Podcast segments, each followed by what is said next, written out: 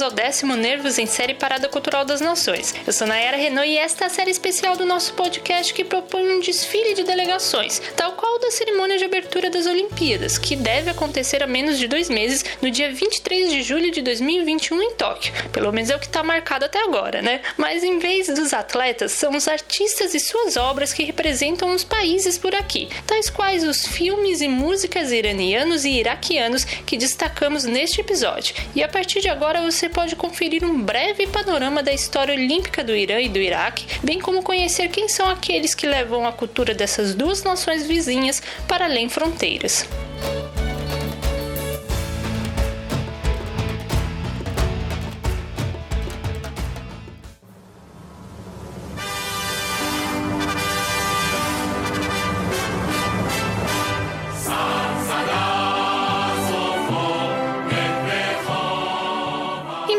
Haja quem considere Freydun Malcolm um esgrimista de nacionalidade persa que competiu no sabre nas Olimpíadas de 1900, o primeiro atleta iraniano a participar dos Jogos Olímpicos, o Irã envia sua primeira delegação mesmo na edição de 1948, estando presente em todas as de verão desde então, com exceção de 1980, ao aderir ao boicote contra a invasão soviética ao Afeganistão, e 1984, ao boicotar o país sede e seu opositor, Estados Unidos. Unidos. Apesar de já ter mandado atletas também para os Jogos de Inverno em algumas ocasiões, todos os êxitos nacionais vieram nas de verão, com 48 medalhas conquistadas, sendo 11 de ouro, que lhe garantem a 42ª posição no ranking histórico da competição. Todas elas, aliás, vieram majoritariamente da luta, mas também do alterofilismo e do taekwondo. O ano de 1900 também marca a chegada, ainda que restrita, da magia cinematográfica ao Irã, quando é apresentada para então Shah, como eram conhecidos os monarcas persas, e sua esposa.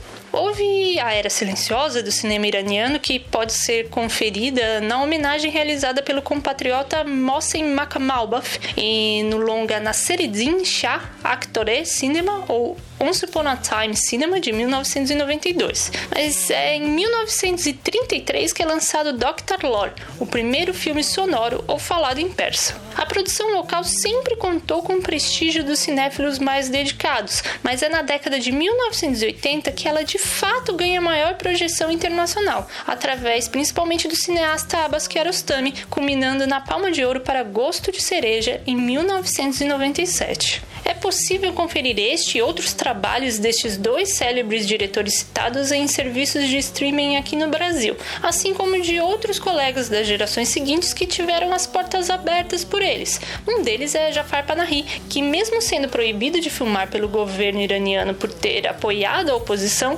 realizou longas como premiado com o Urso de Ouro no Festival de Berlim de 2015, o Taxi Teheran e o recente Três Faces. Outro é Asghar Farhadi, responsável pelos dois Oscars de melhor filme em língua estrangeira vencidos pelo Irã ao longo desta última década, com o excelente A Separação de 2011 e o também instigante O Apartamento de 2016. Vale citar também o nome de outro cineasta perseguido pelas autoridades locais, o Mohamed Hassoluf, de Manuscritos Não Queimam e Não Há Mal Algum, filme este que esteve na Mostra Internacional de Cinema em São Paulo do ano passado e faz uma crítica contundente do totalitarismo governamental ao qual a sociedade iraniana fecha os olhos e que também pode ser refletido para sociedades de outros países, né? Em relação à música, há uma grande variedade de gêneros apreciados ou populares, desde ritmos tradicionais, folclóricos, a música clássica persa, até o pop, rock e jazz, e que são produzidos no país ou fora dele, já que a partir da Revolução Islâmica de 1979,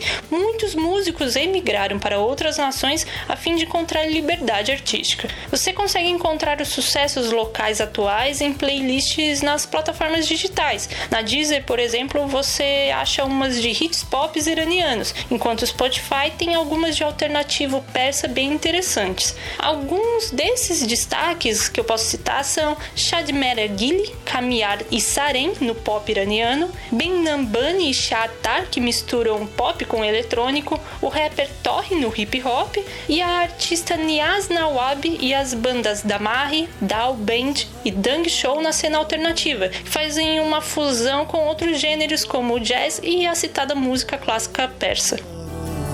سر به کشکو زر و بشکن این روز no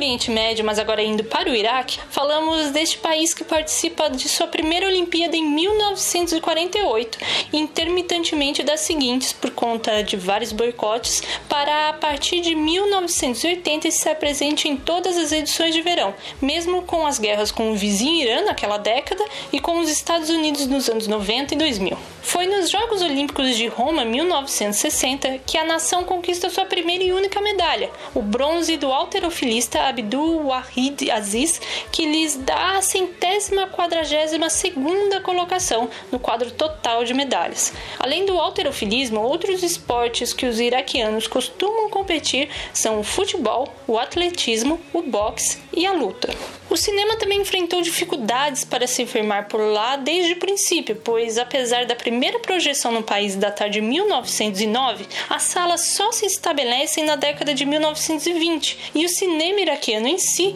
surge nos anos 40 sob o reinado de Faisal II. Governos seguintes subjugaram a produção local para fins de propaganda estatal ou pessoal, vide Saddam Hussein, né? enquanto as sequenciais guerras e sanções sofridas estagnaram a indústria cinematográfica, que somente passou a ressurgir aos poucos durante o século XXI, especialmente na última década, com longas como Becas, Minha Doce Pepperland e Memories on Stone. Entre os filmes iraquianos mais recentes há o The Journey, último título a ser inscrito pela nação no Oscar, ao qual nunca foi indicado, aliás, e The Deminer, ambos de 2017, e A Vida na Estrada de 2020, sendo que estes dois últimos foram exibidos em edições passadas da mostra em São Paulo. Quanto à música iraquiana, ela resulta da fusão de várias influências étnicas que povoam o país, na mistura de sonoridades árabe, assíria, curda e turcomena, além de gêneros internacionais contemporâneos como pop, rock e soul.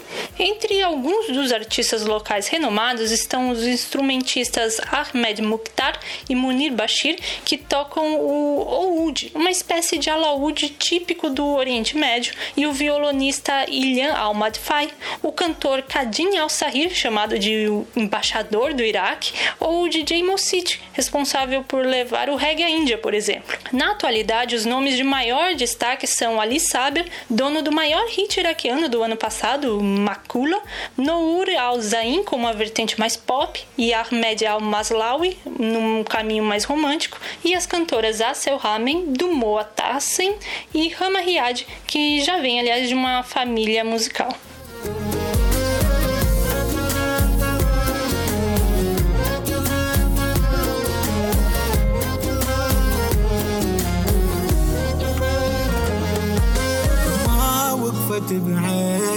بعينك أيام والعشرة ومواقف ما تنعد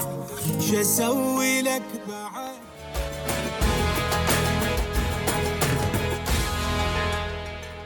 E assim termina o Nervos em Série Parada Cultural das Nações de número 10, que excursionou pelos destaques esportivos e artísticos do Irã e Iraque. Quer ouvir os episódios anteriores desta série ou as entrevistas já realizadas neste podcast? É fácil nos encontrar nas plataformas digitais, seja Spotify, SoundCloud, Orelo, iTunes, Google Podcasts, Deezer, no seu feed ou disponível para download. Além disso, a transcrição completa do que falamos por aqui está lá no site, onde é possível curtir muito mais conteúdos de cinema, TV, música, enfim, cultura no geral. Você pode colocar nos comentários do post no Nervos ou nas redes sociais mais dicas culturais sobre estes e outros países citados até aqui, assim como mandar sugestões do que podemos melhorar pelo e-mail nervosite, tudo junto, nervosite nervosite@gmail.com, pois queremos atender bem para atender sempre. Na próxima parada continuamos na Ásia, partindo para o Sudeste, com a Índia e a Indonésia, ok?